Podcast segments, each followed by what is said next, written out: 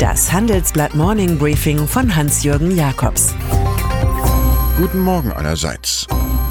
In dieser Nacht vor wenigen Stunden glückte im nordchinesischen Shenyang ein Deal der Kategorie A, der Maßstäbe setzt. Inhalt Erstmals darf ein deutsches Unternehmen in China die Mehrheit in einem politisch verordneten Joint Venture übernehmen.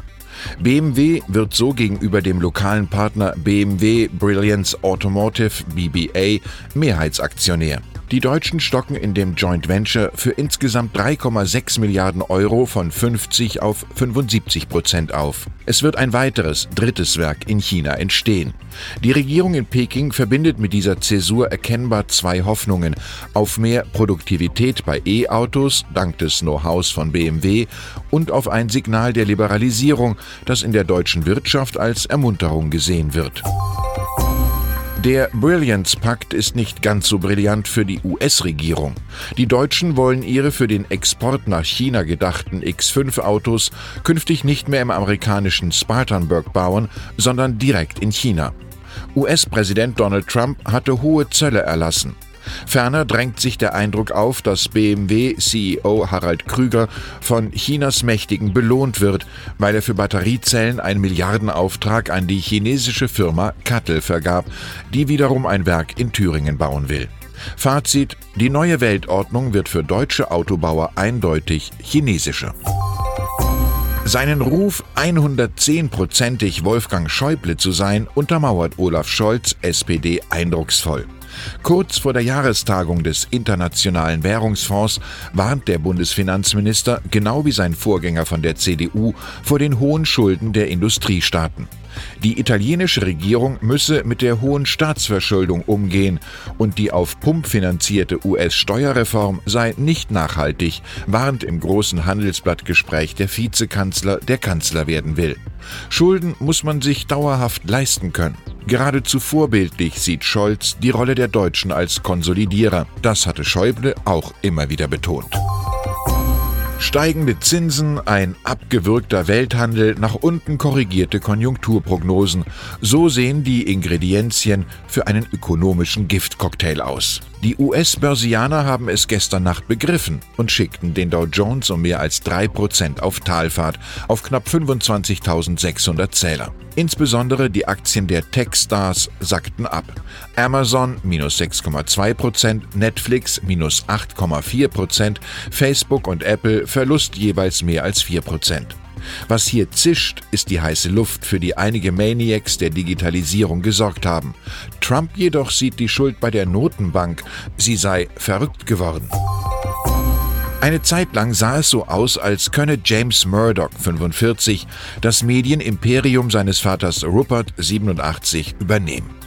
Seitdem aber 21st Century Fox an Disney verkauft wurde und Sky plc in London an Comcast ging, wartet der Sohn des Tycoons auf eine neue Herausforderung.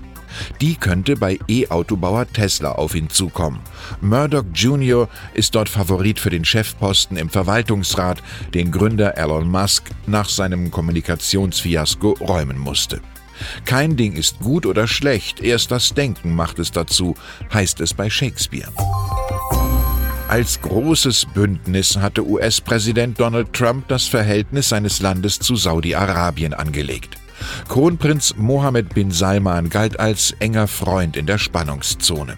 Nun hat der Chef des Weißen Hauses jedoch eine Menge Fragen, weil der regierungskritische saudische Journalist Jamal Khashoggi seit einem Besuch des Konsulats in Istanbul verschwunden ist und womöglich von einem Killerkommando ermordet wurde. Khashoggi lebte in den USA im Exil und schrieb für die Washington Post. Trump wir wollen alles wissen. Washington sei sehr enttäuscht, man werde der Sache auf den Grund gehen. Zehn Titel, bekannte Autoren, eine Keynote von René Obermann.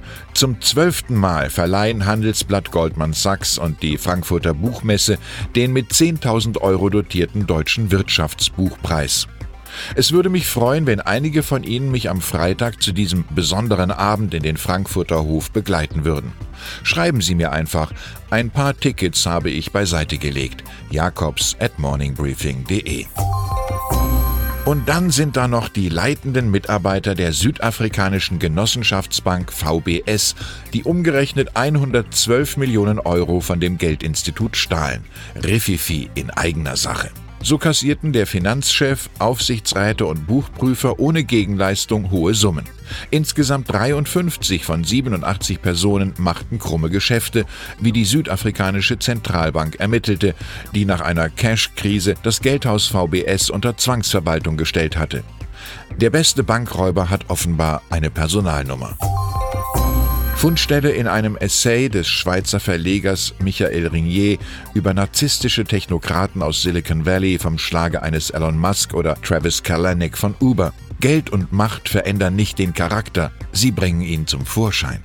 Ich wünsche Ihnen einen gelungenen Tag, an dem sich Geld, Macht und Charakter gut ergänzen.